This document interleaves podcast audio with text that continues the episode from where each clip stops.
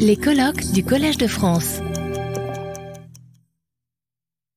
Hello, everyone. Uh, it's my pleasure to introduce uh, the next session uh, called Immigration, Economic Integration, and the Labor Market. This session um, is uh, organized by the Dynamics Department of the Institut Convergence Migration. So, the Dynamics Department is uh, the department within the ICM that is uh, concerned with uh, the use of quantitative data and how to use quantitative data uh, to research migration. We have about 80 fellows, most of whom are economists, but uh, not only. Uh, we have our fellows are interested in many different topics, uh, going from migration and development, um, percep- perceptions of migration, public opinion, um, climate change. And indeed, work in the labor market is one of the topics that uh, interest our fellows. So, um, as you've seen recently, uh, in the context of the debates uh, surrounding the new immigration law project in France, uh, the linkages between immigration, integration, the labor market, um, and economic growth are of very high interest to policymakers and the general public. And today we have uh, the, the, opportunity to hear from three or four fellows uh, who will uh, talk about this, uh, these different leakages uh, in different uh, respects. So um, let me introduce um, our three fellows will be so Anthony Edo from, from CEPII will be the, the first speaker. And who's going to talk, he's going to give us an overview of the effects of immigration and the labor market Uh, based on his different works and reports he's been uh, working on uh, for many years. So, just uh, to give a, a, short introduction uh, about Anthony, he's an economist at CEPII since 2015. Be- prior to that, he did his PhD at the Paris School of Economics, PSE, graduated in, in 2014. He's an applied economics, uh, economist with uh, an interest in labor economics, international migration, and trade. He's also uh, a fellow uh, of uh, a research fellow at IZA and indeed of the ICM. So that's going to be our first speaker. I will then introduce later on Yajna Govind and uh, Hillel Rapoport. So I give you the floor to Anthony.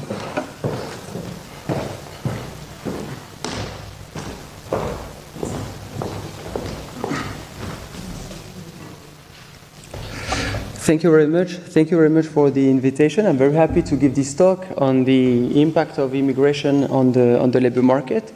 So, what I want to do in this session is first, I would like to give you some theoretical insights on how immigration can affect wages and employment.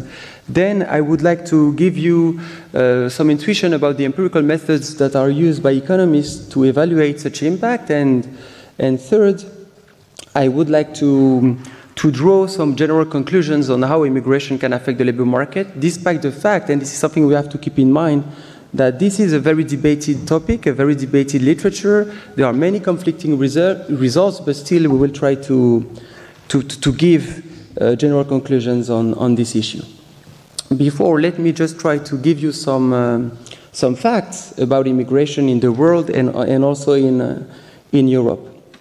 So, in in 2020, there are around two, uh, 281 million immigrants or persons who lived in a country where they were not born. Okay, this means that the share of immigrants in the world is around 3.5%.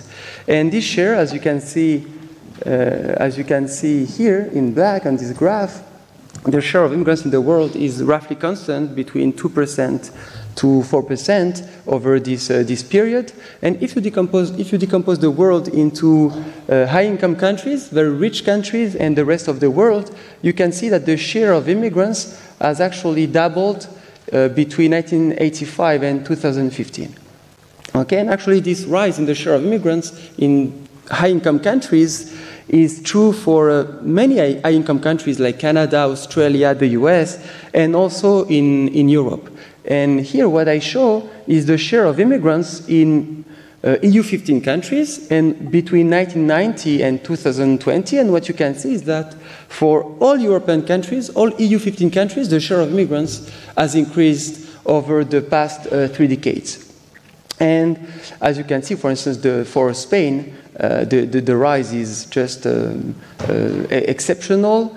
Uh, so all the share of migrants has increased, and what is interesting also to say potentially is that for France, the share of migrants has also increased uh, from 1990 to 2020. It has increased from 10%, 10% to uh, 13%, but this rise is actually the, weakest when you compare this, um, this country to, to the other. Okay, this is something which is also important to have in mind uh, given the policy debate we may have in France um, uh, at this time.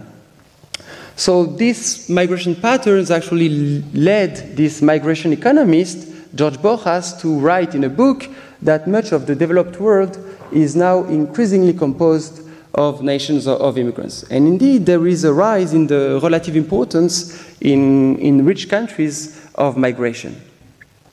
And, and actually, this, um, this rise led many researchers in social sciences to, to, to, to investigate the, the, consequences of immigration, the, the, the causes also of, um, of, of, the migration flows we can observe in the world. And this research has been especially intensified since the refugee crisis in 2015 2016 so here what I showed you is simply the number of asylum application over this period, okay, in EU 15 countries plus Switzerland. And if you remember, the, we, we, we have seen in 2015, 2016 an historical peak of asylum application in this set of countries. In 2016, more than 1.2 million uh, asylum application was made in this, uh, in this set of countries.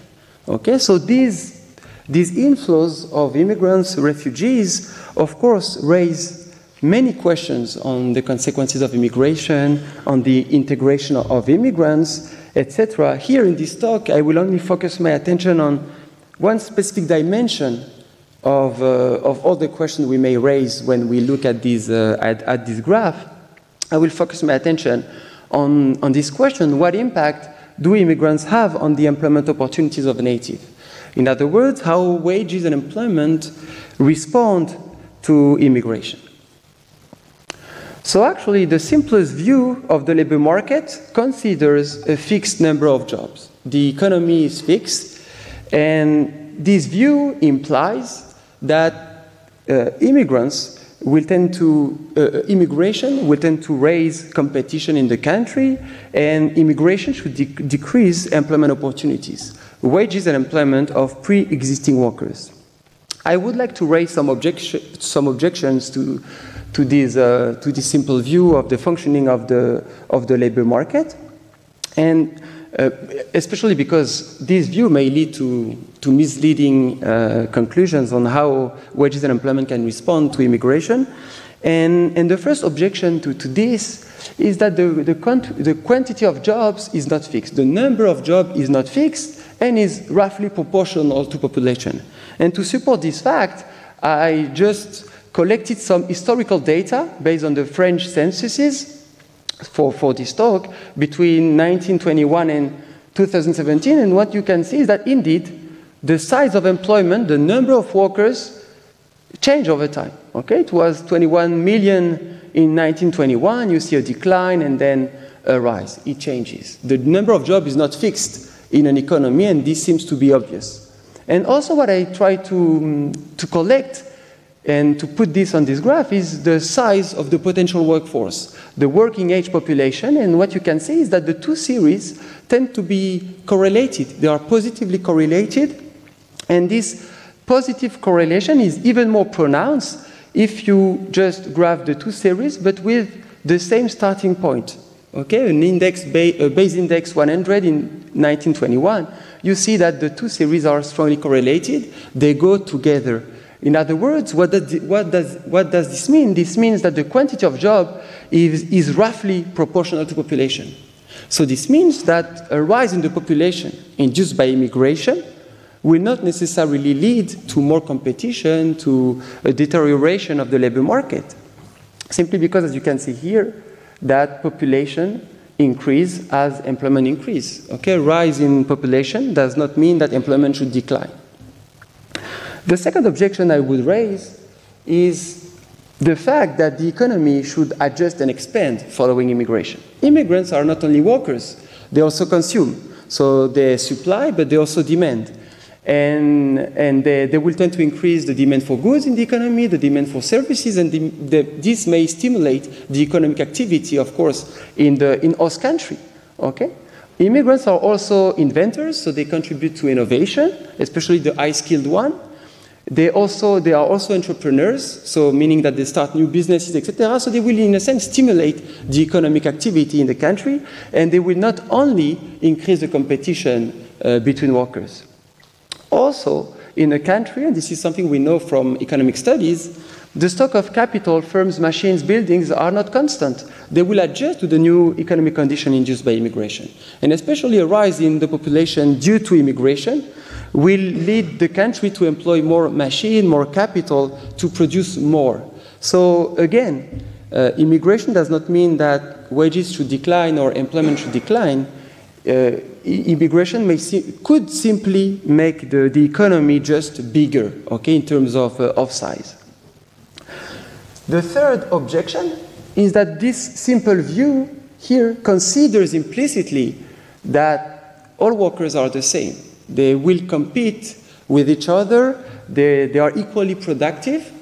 Yet we know from economic studies that labor is not a homogeneous factor. Okay, people tend to have different education level. So immigrants can be relatively more skilled than native. They can be also relatively less skilled, and and, and therefore this means that Low-skilled immigrants will, will, not necessarily compete with high-skilled native, okay? Immigrants are native because they tend to have different education, educational composition, educational structure. They will not compete necessarily for the same type of jobs. They will not compete in the same labor market. And again, it's not obvious that immigration should reduce the labor market opportunities of, of native because of that. And second, some studies shows that even within an education category, Immigrants and natives may differ in terms of their language abilities, relational skills, etc. And because of that, they will tend to perform different jobs.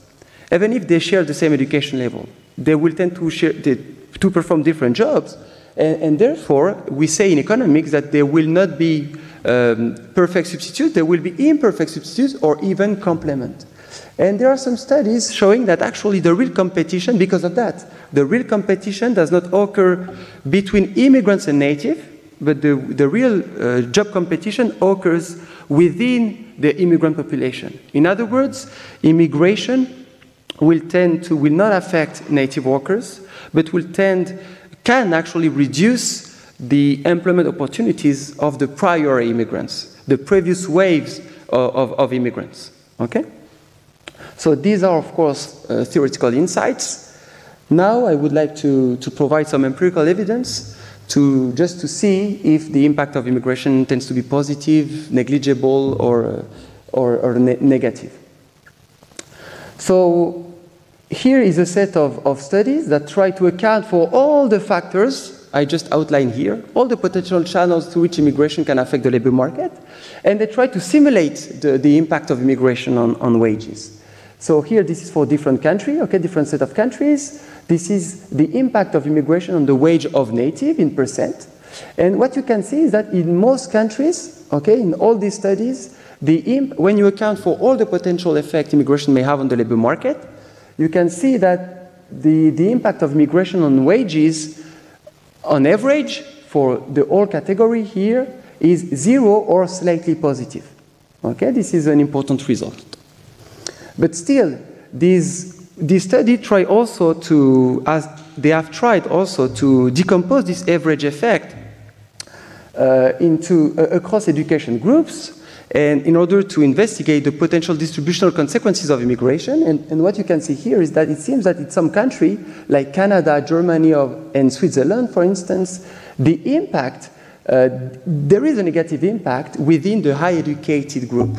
Okay? In other words, immigration in these countries, Canada, Germany, and Switzerland, have affected over this specific period of interest negatively the wage of high educated workers and positively the wage of low uh, of low educated workers. In other words, immigration in these countries have reduced wage inequality between high educated workers, native workers, and low educated native workers. And why is that? It, it is the case mostly because the skill composition in these in, in, in the skill composition of immigrants in this country is very specific. Immigrants in this country tend to be relatively more skilled uh, than the, the native population.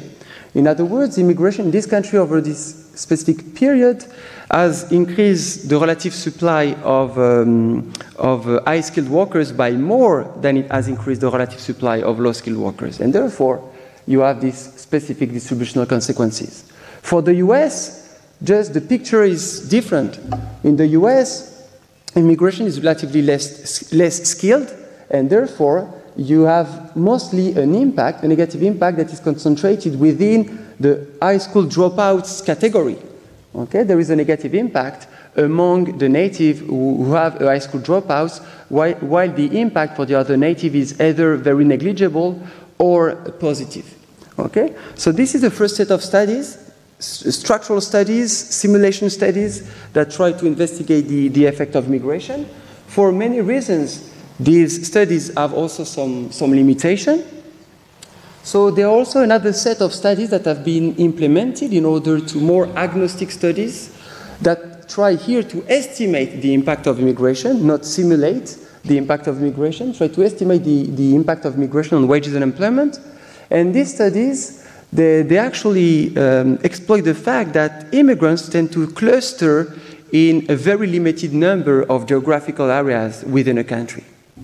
And then the idea of this spatial correlation approach is to compare the outcomes in the high immigration areas, so the wage and employment in the high immigration areas, and the wage and employment in the low immigration areas, the areas avoided by immigrants, I would say. And then the comparison of these outcomes will lead here the, the economists to, to measure, to estimate the impact of immigration on, on wages and, and employment. And the main result from this spatial correlation approach that again estimate the effect of immigration on wages and employment across geographical areas, the main result is that the impact of migration on native wages and employment is negligible. In most studies, it is negligible. Sometimes it is positive, sometimes negative. And I just collected different uh, results, different studies that have been done uh, in different countries. And what you can see is that most of these studies tend to find either no effect or a positive one. There are indeed some studies that find some negative wage response. And what is interesting to see is that in these studies, the negative potential effect immigration may have on the labor market is concentrated within the low skilled segment of the labor market, meaning that those who tend to be the most vulnerable to immigration are the, the least skilled workers in, the, in these countries. So, what is nice here is that, in a sense, the main conclusion from, from this uh, alternative method, spatial correlation approach, is roughly similar to what I showed you before. So, using two different, completely two different type of methodology, simulation or estimation, you will tend to find roughly the same conclusion. On average, immigration has no impact, but immigration could have some distributional consequences. We know in the literature that this effect here, this, this spatial correlation, face one main limitation. And the main limitation is that immigrants decide when and where to, to migrate. Okay? In other words, they will, they, could, they will tend to cluster in markets with the best economic opportunities with thriving economies. And this behavior among immigrants to locate, to settle in the best places, the best economic places, could create a spurious positive correlation between immigration, wages, and employment. In other words, the, the previous results, the previous, this set of results could be biased.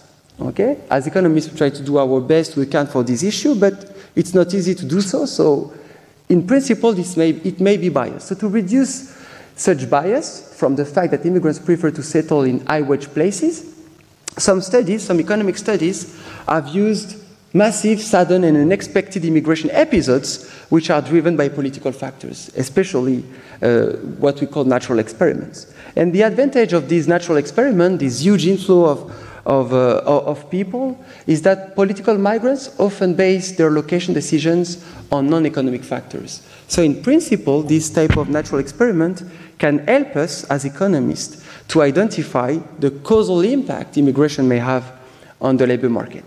And there is a very famous example in Europe uh, that have been exploited actually to investigate the potential impact of, uh, of immigration on wages and employment.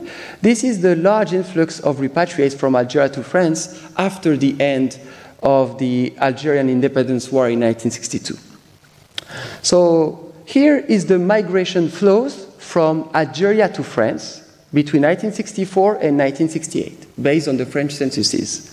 And what you and this is the number of migrants who fled, who actually moved from Algeria to France. And what you can see is that you see this huge peak here.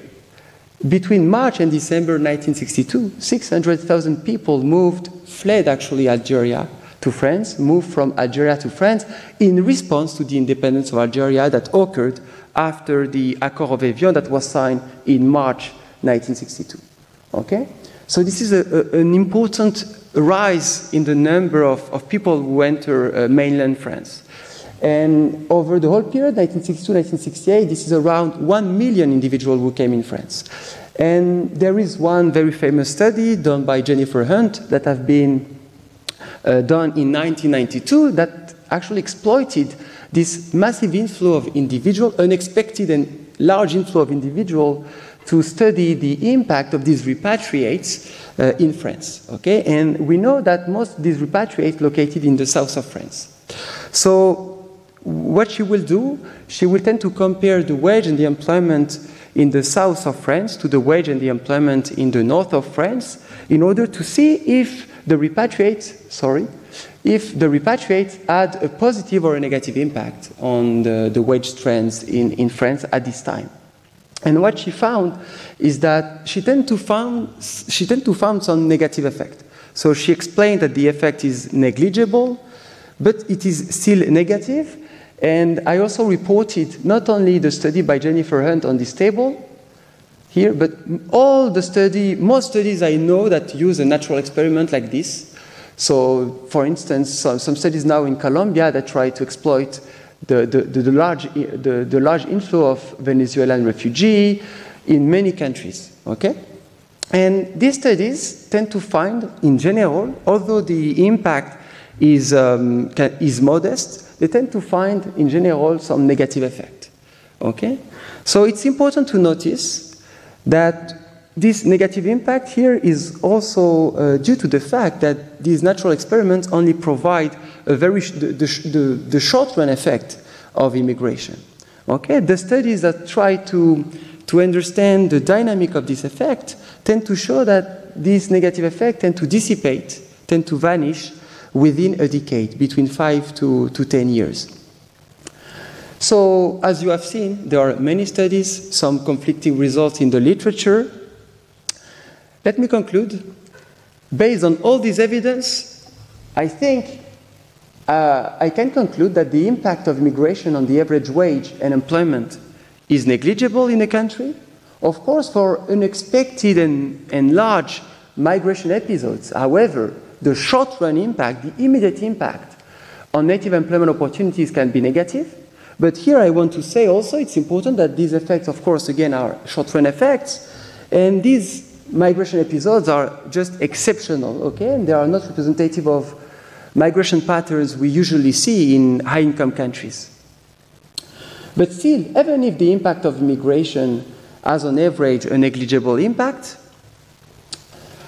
immigration tends to create winners and losers among the native population via changes in the wage structure. So we know that an inflow of immigrants will tend to reduce the wages and employment of natives who compete with immigrants, those who have the same skills as immigrants, but at the same time, immigrants will tend to, to increase the wage and employment of the native who have skills who differ or who complement the skills of, of immigrants. So the skill composition of immigrants seems to matter in determining their impact on, on wages and employment, and distributional consequences are potentially important to have in mind when we talk about these, um, these results, the labor market impact of migration, but also when it comes to, to, to policy implications or to policy conclusions.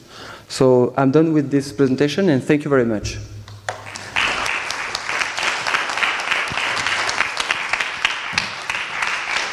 So thank you very much, Anthony, for uh, this very clear presentation and uh, for the effort at making uh, results from uh, studies of you know, economics so accessible. Um, so I uh, invite uh, Yajna to come in and present. So Yajna is an associate professor at Copenhagen Business School in Denmark. She, you, yeah, you finished your, you completed your PhD in 2021 um, at PSE as well. Uh, you're, uh, let me get that right, you're an applied labor and microeconomics uh, economist with a strong focus on uh, public economics, inequality, and migration. Uh, you're a research fellow at the World Inequality Lab uh, that Thomas Piketty presented yesterday and indeed a fellow of the ICM. Um, thanks a lot for the introduction. I'm just going to clarify that I'm an assistant professor at the CBS in Copenhagen. So, what I'll be presenting uh, today is uh, a work that I have on naturalization, whether naturalization can help migrants have a better labor market integration. I think Anthony really gave an overview already of why this question is important. There's a massive or like or an important and sizable uh, share of the population in developed countries that are foreign born. Here I'm uh, taking again the same statistics that you've seen uh, um, in the presentation before mine, where around 13 to 15 percent of uh, the population in the US and France are foreign born. And if you look at this in, uh, in EU countries, France stands uh, in the middle of that. Uh, with around 13%, France is below the average uh, EU 14 uh, average share of foreign born population. This is just to set the scene to say that given that this, the foreign born population is going to be important in these developed countries, and especially in France, the question of migrants' integration is crucial. It has been part of the public and political debate for, for decades now, and it's likely to remain so uh, in the future as well.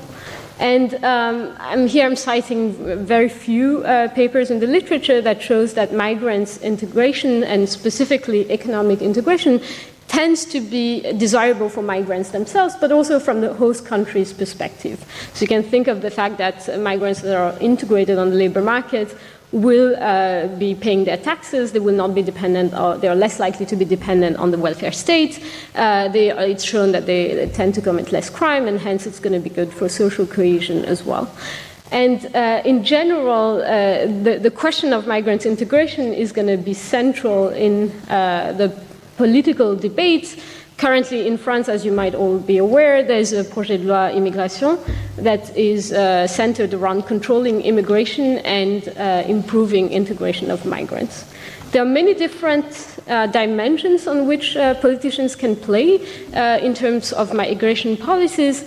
Some of them are around what are the rules for asylum seekers, what are going to be the rules to apply for visas. In other countries, there's also a debate about the rules for permanent residence and uh, also about naturalization. So, today in uh, this talk, I'll be focusing on uh, naturalization, which is kind of the last step that migrants have to go through to become you know, similar to natives, in a sense, in, in terms of their legal status. In France, uh, the, in the French debate, naturalization has been very central. It, came, it comes uh, now and then, uh, discussions about how we should design our naturalization policy. Let me give you an overview of many different changes that has been done in the past uh, decades. Here I'm starting in 2003, but if you go back in time, there are many other reforms that took place. And the general idea of this is to show you that generally, whenever there's a discussion about naturalization, it tends to be that we tend to make it harder for migrants to get uh, citizenship. So uh, there, are gen- there, are a couple of reform, uh, sorry, a couple of reforms that um, increase the language skills that are required from migrants that increase uh, the difficulty of the test that they have to pass, and also an, a reform in 2006, which is what I'm going to be focusing on, that increases the number of years uh, through which migrants need to be married for before they become eligible. So there are many different ways on which uh, politicians can play to. Uh, you know, make it harder or easier, and in general, we see that we go towards a hardening of these uh, immigration policies when it comes to uh, naturalization. If you bring this back to the political debate, I think this statement in 2013 by the UMP uh, at the time very well summarizes what, what are the positions around this question, in, in, at least in the French debate, but it's something that comes also in international debates. So here uh, they are criticizing the Socialist Party by saying that they want to increase the number of naturalization to facilitate the integration of immigrants. On the contrary, we think, so that's the UMP saying, that becoming French must be the result of a successful journey of assimilation into the French community. So the kind of two uh, positions that can be taken of this is that on one hand, we believe that naturalization is something that migrants should be given at the end of the integration process as a reward for the effort they've put into that. And on the other hand, we can think of naturalization also as a tool for integration. And what I mean by that is that getting the nationality opens many different opportunities for migrants, and it might in itself help boost their integration process. The reason why the distinction between these two is important is because the policy implication is completely different. On one hand, if you think it's only a reward, you want to make it as hard as possible so that you screen the best migrants and you give them the nationality. On the other hand, if there is evidence that it's also a tool and your aim is to integrate migrants, then you might want to make it a little bit more lenient because in that case you're also helping, that's also a tool to help their integration. So this is the question that I'm going to be asking in this uh, paper and in this talk, is whether naturalization can also be seen as a tool for labor market integration. So just a parenthesis here, I'm focusing on uh, economic integration and labor market integration in this, uh, in this work. Okay, so let me give you an overview of what we know already from the existing empirical literature. Um, there's a bunch, a body of work that shows that there's positive correlations between naturalization and labor market outcomes. This is just to cite a few of them. And the one in France is uh, work by Mirna Safi, who is also an ICM fellow uh, and who presented yesterday. yesterday uh, that what they do essentially is to compare the situation of naturalized foreigners and non-naturalized foreigners. And what they find is that there seems to be, it seems to be that naturalized foreigners are better off than non-naturalized foreigners.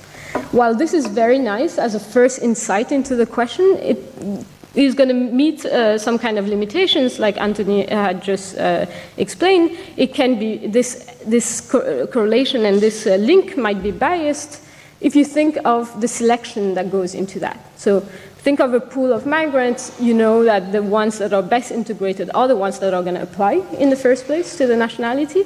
And then among those who apply, the ones that are the best integrated are the ones that have a higher chance of getting the nationality. So if you compare those that got the nationality to the rest of the foreign, uh, foreigners pool, you're likely to find that there's a positive correlation. But this does not tell us, uh, or at least it, it, does not clearly tell us whether getting the nationality itself can help you have a better uh, integration. So what we're trying, what I'm going to try to do here is to move away from this uh, correlational evidence to a causation evidence. Uh, like it was explained earlier in economics, economics we try to use uh, natural experiments, uh, that is reforms or shocks that are going to allow us to kind of tease out uh, some causal evidence. And this is uh, one that I'm going to be uh, speaking about today. Okay, so let me just give you a brief overview of what you need to know in the French context if you're not familiar uh, with the, how naturalization works in France, and then the design to give you a sense of how I use a reform to tease out something causal about this relationship. So in France, as a foreigner who's not born in France, so who came at some point uh, to, to France, there are two ways uh, that that person can apply for the French nationality. One is what we know as the general way, so anyone who's worked long enough, who's uh, been residing long enough in France, uh, and who uh, fulfills all the criteria can apply through the general channel. Another way is someone who's married to a French citizen will have to, after a certain number of years of marriage, will become eligible to apply for the French nationality. And uh, what I'm going to be focusing on, as I've said, is uh, the marriage channel. So, what uh, I'm going to be using is a, is a reform that happened in 2006 that exactly changed the number of years of marriage that foreigners had to have to be eligible to apply for the French nationality through marriage. What it used to look like before 2006 is that uh, just focusing on this, is that a foreigner getting married to a French citizen should wait for two years of marriage before they become eligible and can apply for the French nationality. What happened in 2006 is that we increased this waiting period from two to four years. That's the main change that occurred in 2006. And I mean, I'm happy uh, for the lack of time, I'm not going to be discussing the political uh, environment in which this was decided, uh, but I'm happy to discuss this later on. So, what happened mainly in 2006 is we increased the number of years of marriage that a, that a foreigner had to wait before they become eligible to apply for the French nationality. So, how do I use that to say something causal about the link uh, between naturalization and labor market outcomes? Let me try to give you a structure of how to think about this setting. So, as I was saying, if you look at this uh, framework here, someone who got married, uh, so someone who was applying for the French nationality before July 2006 would have to show that they've been married for at least two years to be eligible. And someone who got married after July 2006 would have to show that they've been married for at least four years to be eligible for the French nationality. So this is just summarizing what, the, the change in the law. This is if you think about what happened based on when people are applying for the nationality. But it actually had an impact on, on different groups of people depending on when they actually got married. And why is that the case? If you think about when they got married, someone who got married before July, so let me just start by saying everyone who got married before the reform was announced got married with the idea that they would be eligible in two years to naturalize. However, it, the reform had a shock or like had a, uh, an impact on, on these groups differently in the sense that those who got married before July 2004, thinking that they would apply for the French nationality after two years, they can still apply because after two years of marriage, they are still before the reform passes. Where that makes a difference is that someone who got married after July 2004, thinking that uh, they would apply after two years again, two years later, the reform has passed, and now that person is not eligible anymore and will have to wait for four years before they become eligible. So, uh, with an example, someone who married in January 2004, in January 2006, that person applies as normal. Uh, someone who's married in January 2005, in January 2007, that person is not eligible anymore. And that's what I'm going to leverage to say something causal in this case. So, what should we expect to happen uh, if uh, everything was, um, you know, if in, anyone who was eligible applied for the nationality and whoever applied got the nationality?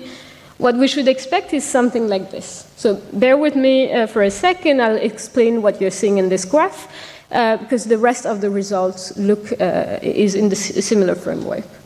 So what I'm showing on this graph is on the x-axis, it's the year of marriage in T0, and then every additional uh, point here is one year after, uh, a given year after marriage. So um, this is the year of marriage, this is one year after marriage, two years after, and this is eight years after marriage. And I can keep on going with that. On the y-axis, I'm showing you what's the share of people that are naturalized. And what I'm showing you with this graph is that in the first couple of years since marriage, none of the two groups are eligible for the French nationality, so we should expect that none of them are naturalized in that period. What happens in the second year, uh, as from the second year of marriage, is that the group, sorry, if I go back here, this is the red group and this is the blue group. Uh, so, the, as from the second year of marriage, the red group is going to be eligible and can apply and get the nationality, while the blue group is now have to delay their application because they're not eligible anymore. And finally, after four years of marriage, both groups are eligible and both are going to be fully naturalized. So, this is what you would expect uh, conceptually from this framework. What we see in the data is very quickly is that again, in the first couple of years, when no one is eligible to apply for the French nationality, there's no difference in the naturalization rate between the two groups. So, this is again the year of marriage up to 10 years uh, after marriage. In the first couple of years, there's no difference between the two groups. But what happened as we go forward in the years since marriage is that the red group is now more likely to naturalize because they're eligible, while the blue group is not eligible in these periods, they're less likely to naturalize. And finally, at the end of the period, when both becomes eligible, they are again, there's no difference in the naturalization rate uh, between the two groups. I'm going to skip uh, this slide. This is just to tell you that there's fantastic data that allows us to do this analysis. This is the échantillon démographique permanent, EDP, uh, that allows to match different sources of uh, information together to be able to do this kind of analysis. Let me skip all of this. So, um, again, so let me now bring you to how this relates to the labor market, why, why we can use this to say something about the labor market. So again, here I'm showing you exactly the same thing I just showed you. What this is showing is what's the difference in naturalization rates between the two groups. And in the first couple of years, there's no difference. Uh, it's as good as being zero, the difference between the naturalization rate. And as you move forward, one of the two groups is more likely to be naturalized than the other one. So the, the reason why I'm showing this is to just document that the reform had an impact. So it made that some groups could naturalize earlier, some could not naturalize, some had to wait more. If there's a difference here in the naturalization rate, then we can then go in the second step to look at what happens on the labor market. Do we find that this gap that we see here translates in a gap on the labor market? If it does, then we can say that this is the uh, kind of corresponding effect of naturalization on uh, labor market outcomes. So let's move to uh, different labor market outcomes to see what happened. So here I'm plotting the annual earnings for the same group as I've defined them earlier. The red one is eligible to naturalize earlier, the blue one is uh, going to naturalize later. And what is the important takeaway in this graph uh, is that in the first couple of years since marriage, none of the two groups are eligible to naturalize, and you see that their salary are evolving exactly in the same way. They evolve uh, in, in a parallel in the same way, and then once the red group becomes eligible to naturalize, there's a jump in their salary. So you can clearly see that here there's a jump in the salary, and this keeps uh, going on that trend. And then the blue group that was not eligible yet becomes eligible around this period. You see that they also, the moment they become eligible, they also experience a jump in their salary. So this and this creates a gap between the two groups, and this gap allows us to quantify what's the causal effect of uh, naturalization on labor market outcomes. So the, the takeaway from this graph is to tell you that it seems uh, that there is plausibly a strong uh, positive um, sorry, positive causal effect of naturalization on labor market outcomes. This is just another way of showing the same thing. So the general idea is that uh, with this work, we're able to quantify that there is a positive causal effect of naturalization on uh, labor market outcomes. And I think this is important for many different reasons. Before I go into discussion on that, let me just tell you how we should think about why there is this effect. So in this paper, I'm looking at people that are married to French citizens, so they're already kind of culturally integrated to begin with. They already probably have access to, you know, a French network for their spouse. Uh, they already probably speak the language. So there's not a lot of things that can uh, help. I mean, naturalization can, should not help them that much, but still we see that there's a positive effect for them. And some of the way, the channels through which this might be working is uh, that I document two of them in the, in, the, in the work that I do. One of which seems that there are suggestive evidence that people move from informality to formality. Uh, probably uh, naturalization gives them more outside options, so they are able to choose between different jobs. They're more, you know, free to move around in the labor market, and that makes them uh, moving from a more precarious uh, position to a more stable uh, position. And then another channel for which this might be working is that uh, I document in the paper is suggestive evidence that naturalization is being used as a signal to the employer. So um, uh, it seems that employers take an information of uh, how integrated and how good uh, these immigrants are in terms of their language skills. And so getting the nationality seems to be reducing some discrimination or some barriers for foreigners. Let me conclude by saying that in this paper or in this project that I've presented, I'm using uh, an experimental or natural experiment design to show that naturalization has a positive labor market effect uh, on, uh, uh in France in a causal way. And I think the relevance for the policy uh, policymakers is that we should not only see naturalization as something that migrants should get at the end of this process, in that case, we should not always be hardening uh, the access to citizenship because, in doing that, what we're doing is preventing migrants from getting this boost of integration. So, if migrants are discriminated against because they don't have the nationality, by preventing them from getting the nationality or by making it really hard for them to get the nationality, we're just delaying the integration process. And if our aim is to integrate migrants, this is clearly a counterproductive uh, way of dealing with this. So, um, thank you so much for your attention, and I'm looking forward to the discussion afterwards.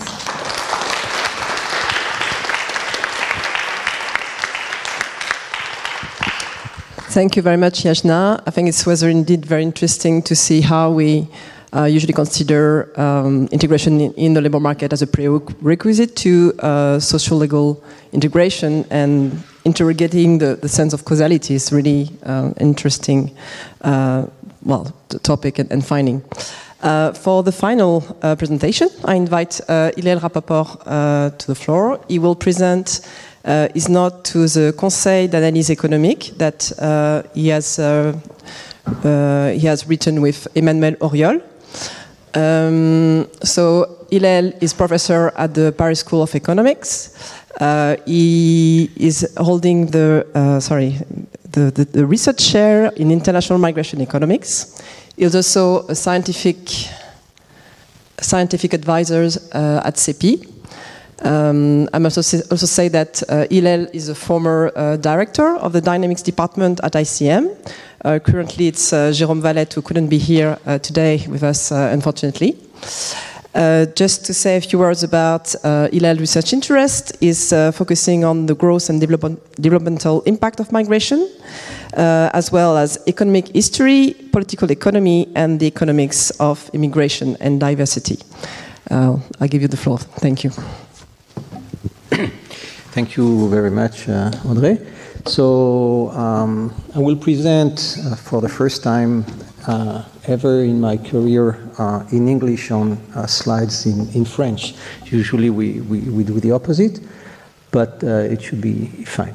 So the, the reason I guess why I've been asked by Audrey and Jérôme to, to present this note that we, we did a year and a half ago for the, the Council of Economic Advisors of France is probably because this is an instance where we try to, to have a synthesis putting research results into policy proposals.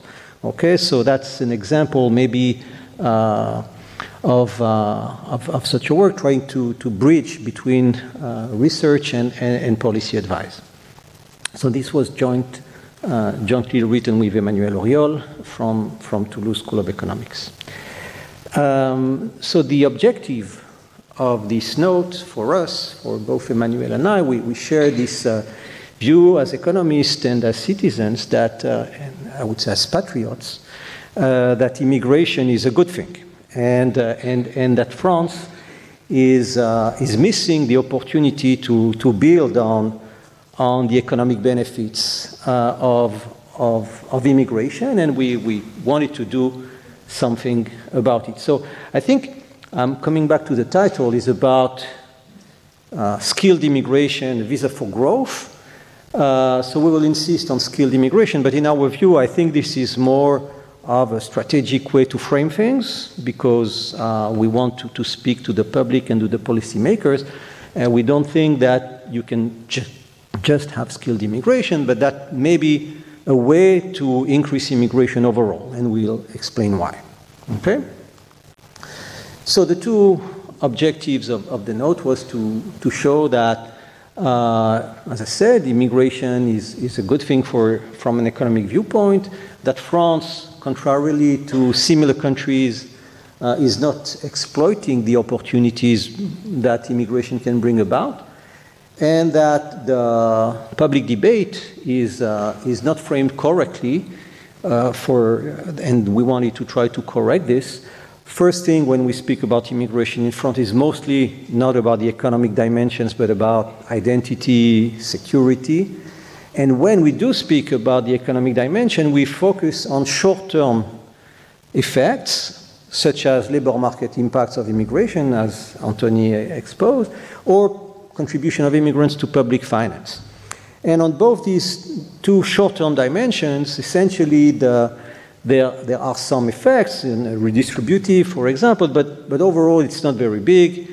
I wouldn't say it's negligible, but it's not that this is something really super important economically. Neither it's not that immigrants cost 10% or, or bring 10% uh, of the public budget or that they, they increase or decrease wages uh, by big margins. So we think even the economic debate on immigration is not focusing on the right thing.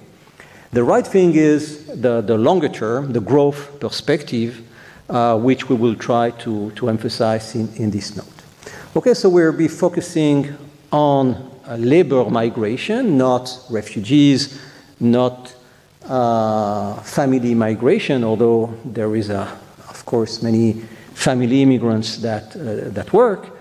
Uh, and we will want to explain, uh, based on recent research, why immigration is an important contribution to the economy, and uh, then we will make a few uh, policy recommendations.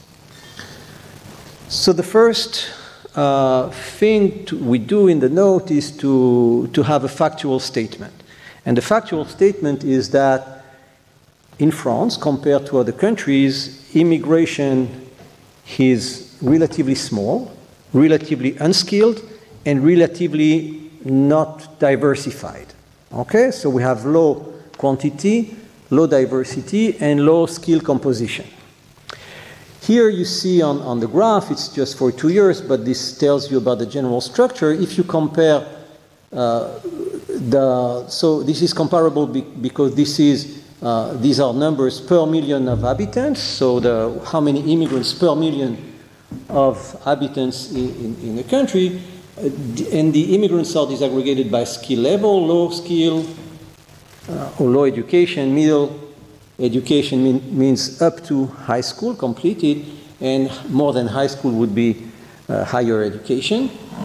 So you see that in a country like Canada, you have uh, the normal pyramid you would expect with a large, uh, sorry, I, I, mean, depending what you expect, but here you have many high, highly educated, uh, mid, medium number of uh, middle educated and a small number of low educated. Okay, so you have this kind of pyramid that you would like to have with many high skilled immigrants, and in France you see the inverse pyramid. This may be more uh, what you would expect, or I don't know what are your expectations, but much more uh, low skill immigrants then middle skill then high skill. And you see this that France is exceptional. It is the, the only of the main uh, Western OECD, big OECD countries with such a structure. Okay, so uh, overall, if you take the sum of these three, you also get a, a, an overall low number. So in France, uh, the flows, the stocks, everything points to low immigration compared to other countries. This was also shown uh, in the first two presentations. In France, the number of immigrants went from 10 to 13 percent, to cite the numbers by Anthony, while at the same time, uh, uh, in most other countries, uh, the share of immigrants doubled, even tripled in the last 20 to 30 years.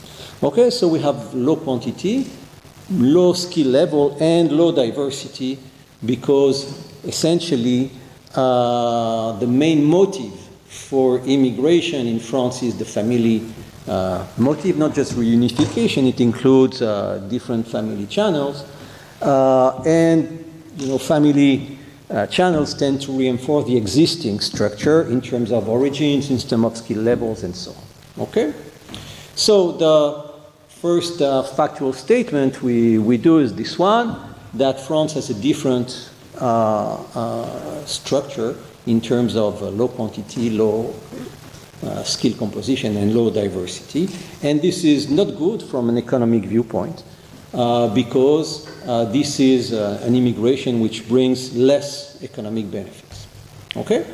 So, uh, what we want to, to do is to try to change the, the perception and to say first that this focus on the short term effect is not. Uh, is, is not what we should do, uh, because uh, wage effects, employment effects are rel relatively small, and same thing for public finances. I already said the same, but this is just to cite a few studies that show this uh, in the context of France. So, in the short term, immigration has a low impact on both the labor market and on public finances. Now, when we start talking about long term effects, growth, we think, what do we think about? We think about entrepreneurship, we think about innovation, we think about different channels through which immigration boosts productivity in a country. So here you see, for example, uh, a, graph showing what is the share of immigrants among inventors, those who, uh, you know, are patent uh, holders, uh, in different countries between starting from the 80s until the last period, and you see that France is this black curve at the, uh, at the bottom, comparable only to, to Germany, but Germany is on a better trend. And in countries like, you know, uh, the United States, uh, Canada, and the, the UK, immigrants are way overrepresented among entrepreneurs and among inventors compared to France, where the proportion of inventors among uh, of immigrant inventors is more or less the same as the proportion of immigrants in, in the population. Uh, so, on the innovation and entrepreneurship side, France is not well placed. Um, in terms of diversity, as I explained, I won't give you numbers, but however you, com- you compute diversity, it's relatively low, the diversity of immigration in France. And this is not good because are, we have many studies showing that diversity of birthplaces, it's not about ethnic diversity or linguistic diversity, it's about birthplace diversity.